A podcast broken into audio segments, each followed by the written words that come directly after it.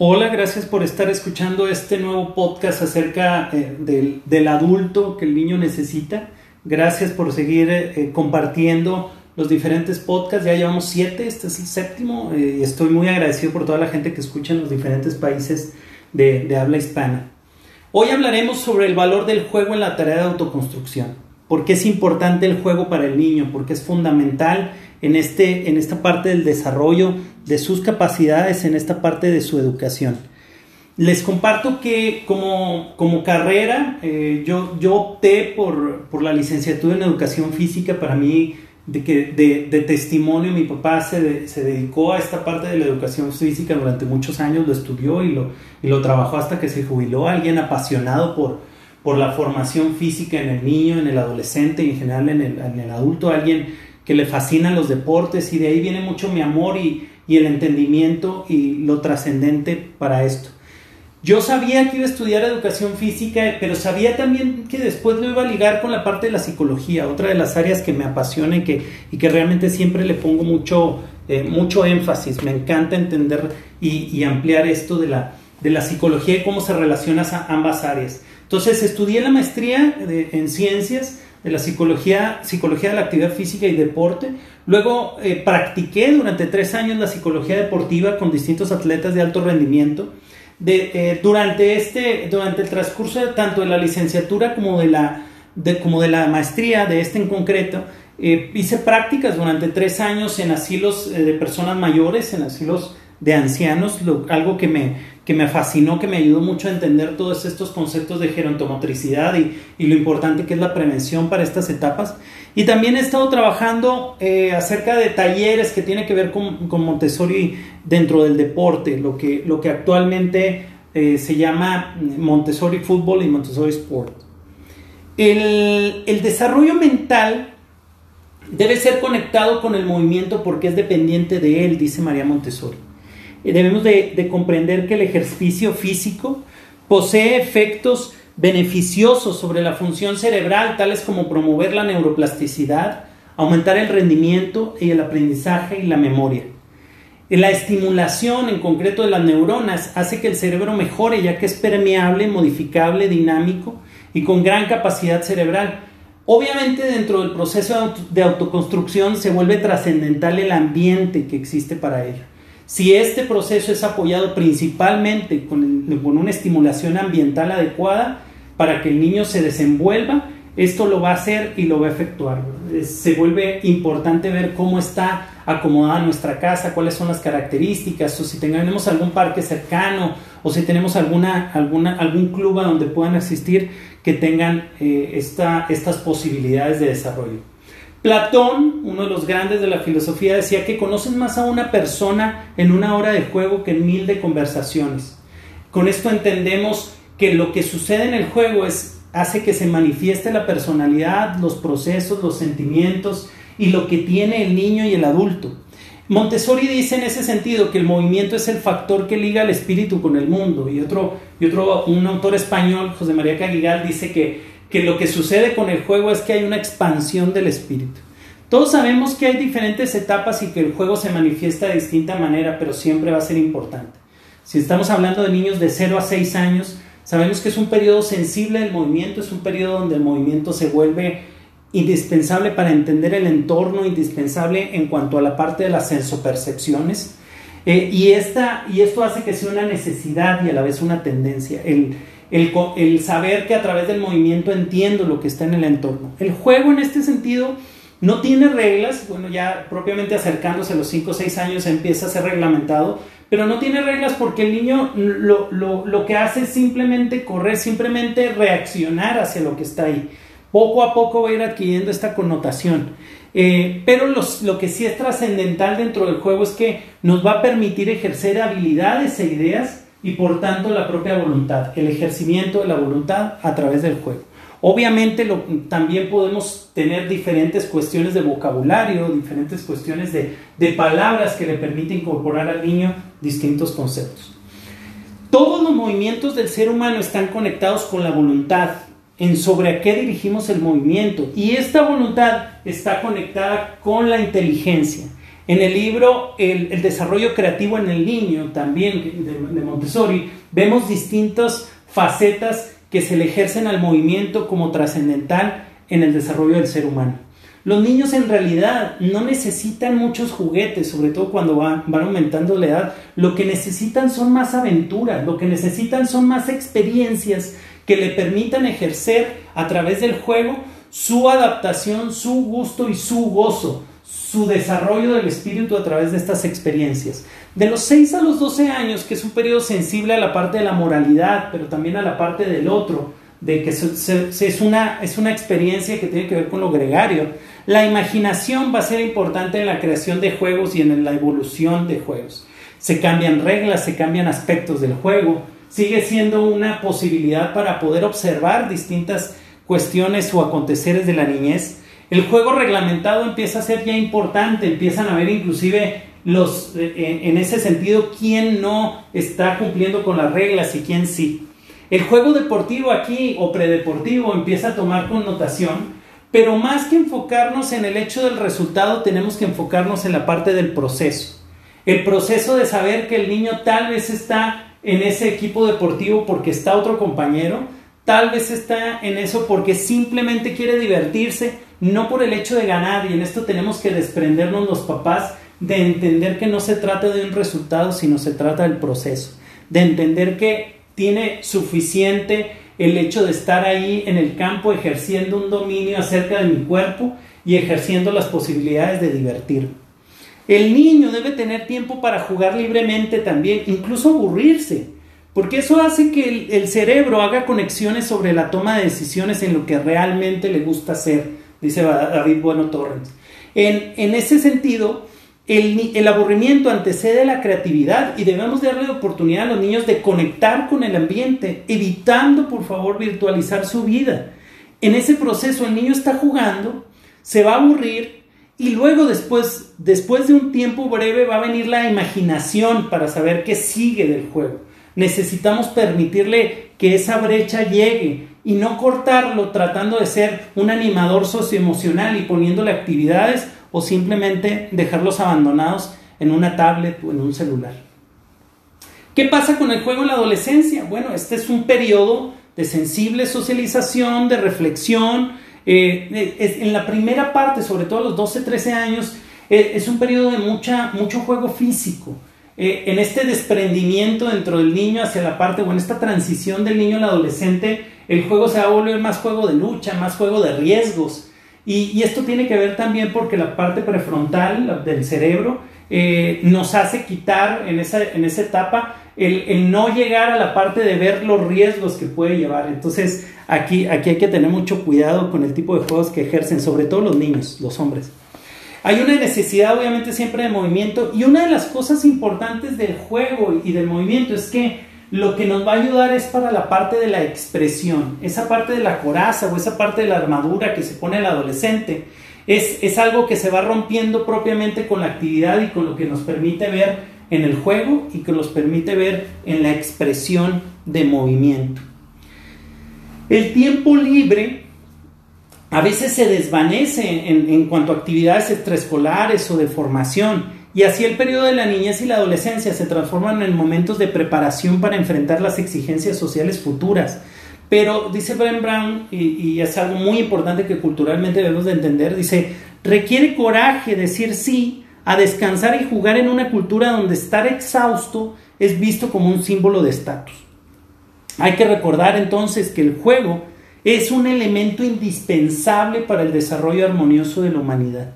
Arango en el 2010 dijo que el juego estimula el desarrollo intelectual del niño, permitiéndole hacer juicios sobre su conocimiento propio al solucionar problemas.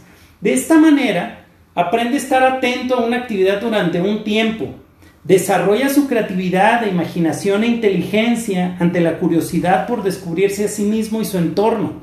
El sentimiento de realización y las lecciones que aprende lo motivan a, ejercitar después sus ideas en situaciones de la vida real.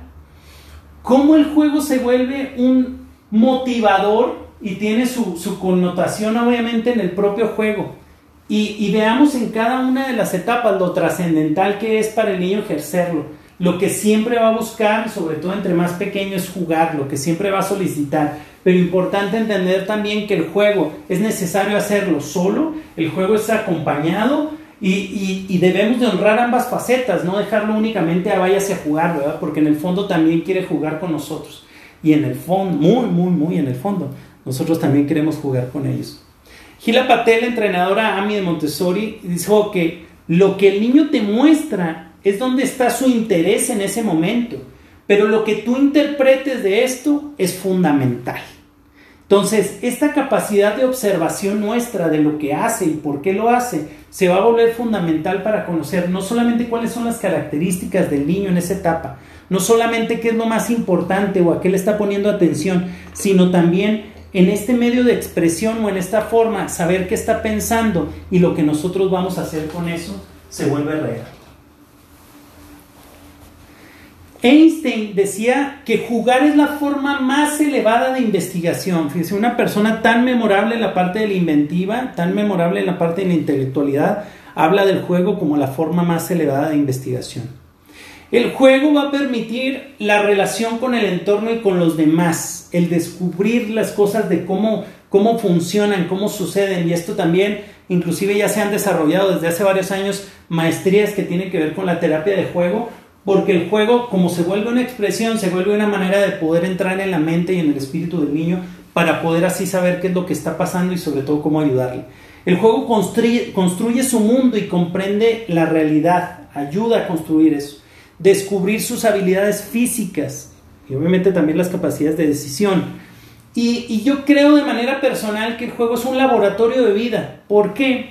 Porque en el juego tú tienes que tomar decisión tras decisión. Depende obviamente de lo dinámico del juego, pero tú puedes ver que está tan concentrado y que no puede ver más allá del entorno del juego y esto permite prolongar evidentemente los periodos de concentración, pero permite también ver esa capacidad de inventiva, de reacción, de voluntad, de toma de decisiones, pero te permite ver evidentemente quiénes están efectuando todas habilidades de liderazgo, habilidades de inventiva, habilidades de creación, habilidades de colaboración que es tan fundamental en este tiempo cuando son, sobre todo cuando son juegos de conjunto. Y hay que entender que hay diferentes facetas del juego, ¿verdad? Hay juegos de competencia, hay juegos de colaboración, juegos individuales, juegos de conjunto y necesita haber una combinación de estas. El juego tiene que ser una experiencia tan vasta como un buffet. Le, eh, también la parte del juego nos lleva a la moralidad. Cuando está reglamentado, sabemos que hay cosas que se pueden hacer y que no se pueden hacer en vistas a lograr el objetivo.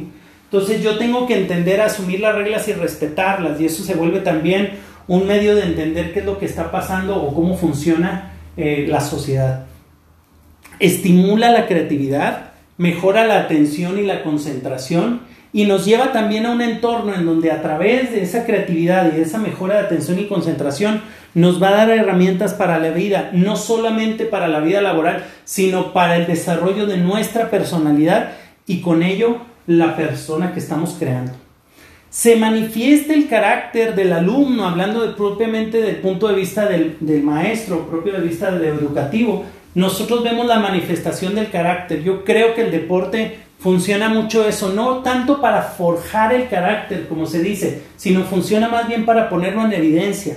Vemos aquellos que se enojan por todo, vemos a aquellos que no, que rompen las reglas, vemos aquellos, hay, aquellos que están manifestando todo lo que son, todo lo que traen o todo el sentimiento a través de las acciones deportivas o de juego. Sus, sus, competencias cognitivas evidentemente también resaltan la competencia en la toma de decisiones, los recursos afectivos y relaciones emotivas, cómo se lleva con los compañeros de juego, eh, la parte que no debemos olvidar es la influencia de los factores no atribuibles al juego, que tiene que ver también con el que resaltan algunas cuestiones de historia personal, el momento anímico, el físico. Y es todo esto nos da una visión de, de la persona en conjunto, de manera integral. Tratando de hacer una, de tener claro una visión cronológica del juego, necesitaríamos ver que el niño eh, el niño parte de que el juego para él es una necesidad biológica, psicológica y social. También lo es para el adulto en muchos sentidos. Es una necesidad biológica, psicológica y social. Pero si hablamos ya propiamente del niño y haciendo un, un comparativo de ambos, para el niño es una actividad fundamental y agotadora. para el adulto se va a volver un descanso, una distracción, un cubrir el ocio. Para el niño es una actividad con fin en sí mismo, en la propia actividad o en el proceso, pero para el adulto es una actividad con un fin exterior y con el resultado. Para el niño es lo primero y lo último. Para el adulto es una actividad secundaria, complementaria y esporádica. Para el niño el juego es la manera de entender el entorno. Para el adulto es una manera de salir de su entorno. Y para el niño ah, debemos de entender que el juego es lo que para el adulto es el trabajo, es la manera en que yo me desarrollo, es la manera en que yo aplico mis habilidades, es la manera en que yo me meto realmente, me concentro, me desarrollo, etc. Eh, para el niño es, es en esa dimensión lo trascendental. Fíjense cómo a través de todas esas facetas del juego vamos entendiendo lo que toca hacer.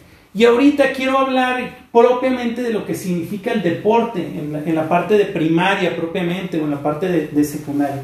Yo, yo, creo que es importante entender que previo a esto, la parte de los 0 a los 6 años, porque apenas están desarrollando el cuerpo y desarrollando propiamente las habilidades psicomotoras, las habilidades de pensamiento, y hay poco de la parte reglamentada, las primeras actividades deportivas y físicas que debe haber son lo que tiene que ver con la natación, con la gimnasia, con baile, con karate, etcétera, que son actividades que tienen que ver con un vasto movimiento, con lo que se llaman actividades generales o actividades eh, físicas que no están tan especializadas o que son tan técnicas.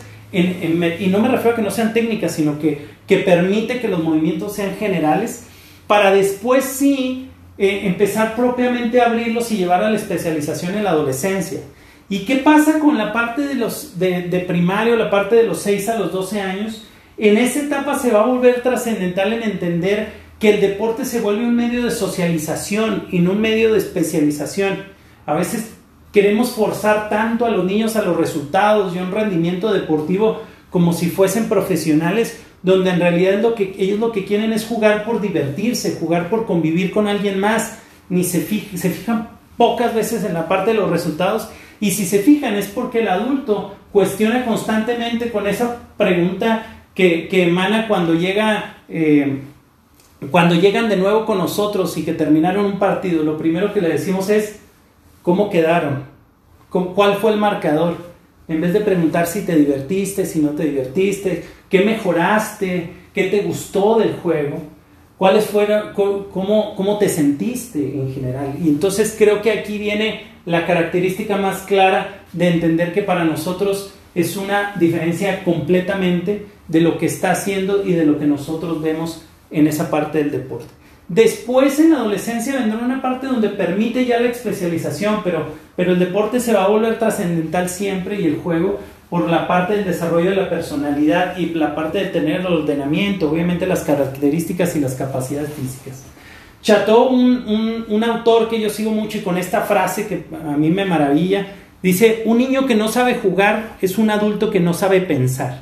Y aquí creo que, estamos en el entendido de lo que significa el juego, de lo que significa la parte tan trascendental que es para el niño el tener la oportunidad de jugar. De hecho, es tan trascendental que en la Convención sobre Derechos del Niño, en el artículo 31, que fue adoptada por la Asamblea General de la ONU, Dice que resulta necesario reposicionar el juego, devolverle un lugar privilegiado en la infancia como un valor inapreciable en el desarrollo infantil, con un valor sumamente alto de lo que significa. Necesitamos reposicionar el juego, porque no se puede concebir la infancia sin el juego. Y cuando hablamos del juego, a veces nos pudiéramos ir a la parte de los materiales o propiamente hablar de, de la parte de los juguetes, pero necesitamos también basarnos en que el tipo de juguetes que necesita el niño es el que hace menos cosas, porque entre menos cosas haga un juguete, más cosas hará la mente del niño. Hay estos juguetes que parece que juegan con los, con los niños en vez de que los niños juegan con, ellos. Es, es sumamente impresionante lo que tienen o la capacidad de hacer que le permite poco a la mente del niño poder tener un inventivo. A veces cuando es tan simple como tener una caja y poder, poder eh, imaginarnos que esa caja es absolutamente todo. Julio Cortázar, gran autor, dice que es verdad, si a los niños los dejasen solos con sus juegos, sin forzarlos, harían maravillas. Usted ve cómo empiezan a dibujar y a pintar. Después los obligamos a dibujar la manzana y el ranchito con el árbol y se acabó el niño. Con la escritura pasa exactamente igual. Y este gran personaje, obviamente Pablo Neruda, dice, en mi casa han reunido juguetes pequeños y grandes, sin los cuales no podría vivir. El niño que no juega no es un niño, pero el hombre que no juega perdió para siempre al niño que vivía en él y que te hará mucha falta. Esta es una invitación a redignificar, a reasignarle nuestra vida el valor del juego, porque de esa manera también podemos entender el valor de lo que es el juego para el niño. Atrevémonos a jugar. Y en una frase muy destacada mía que gusta mucho, en, es, en vez de forzar constantemente a los niños a la dinámica de la vida del adulto, vivamos de vez en cuando experiencias de la vida de los niños. Creo yo que en ese sentido, el permitirnos de nuevo ser niños, permitiéndonos mojarnos, permitiéndonos enlodarnos, ensuciarnos, permitiéndonos vivir experiencias como niño, va a engrandecer nuestro espíritu y va a hacer que nos encontremos con una parte que nos hace falta, una parte que nos hace falta para encontrarnos como persona, para acrecentar la humanidad y para poder evolucionar y llegar mucho más alto. Entender que necesitamos acercarnos al juego porque es una necesidad de vida, es algo que necesitamos y que más que nunca la humanidad necesita recrearse en ese sentido tan propio de poder encontrarse consigo mismo y con la naturaleza. Y en ese entender la naturaleza, una de las recomendaciones más fuertes que quiero hacerle a los, a los papás es que busque crear experiencias. Y ese crear experiencias van a tener mucho más éxito y van a conectar mejor cuando sean experiencias que tienen que ver con entornos naturales experiencias donde hay un bosque, donde hay cuerpos de agua, experiencias donde me permita conectarme en la naturaleza porque es la más pura esencia del ser humano. Quitar toda esta parte de edificios, quitar toda esta parte tecnológica y estar debajo de un árbol jugando o estar en, en un cuerpo de agua mojándonos, estar contemplando la naturaleza, estar contemplando un atardecer. El hombre necesita recrearse, necesita tiempos donde esté él y nada más que Él y los demás. Esas son las cosas que acrecentan el espíritu y esas cosas es, es la parte de las experiencias que necesita nuestra humanidad. Muchas gracias. Permítanse seguir siendo niños.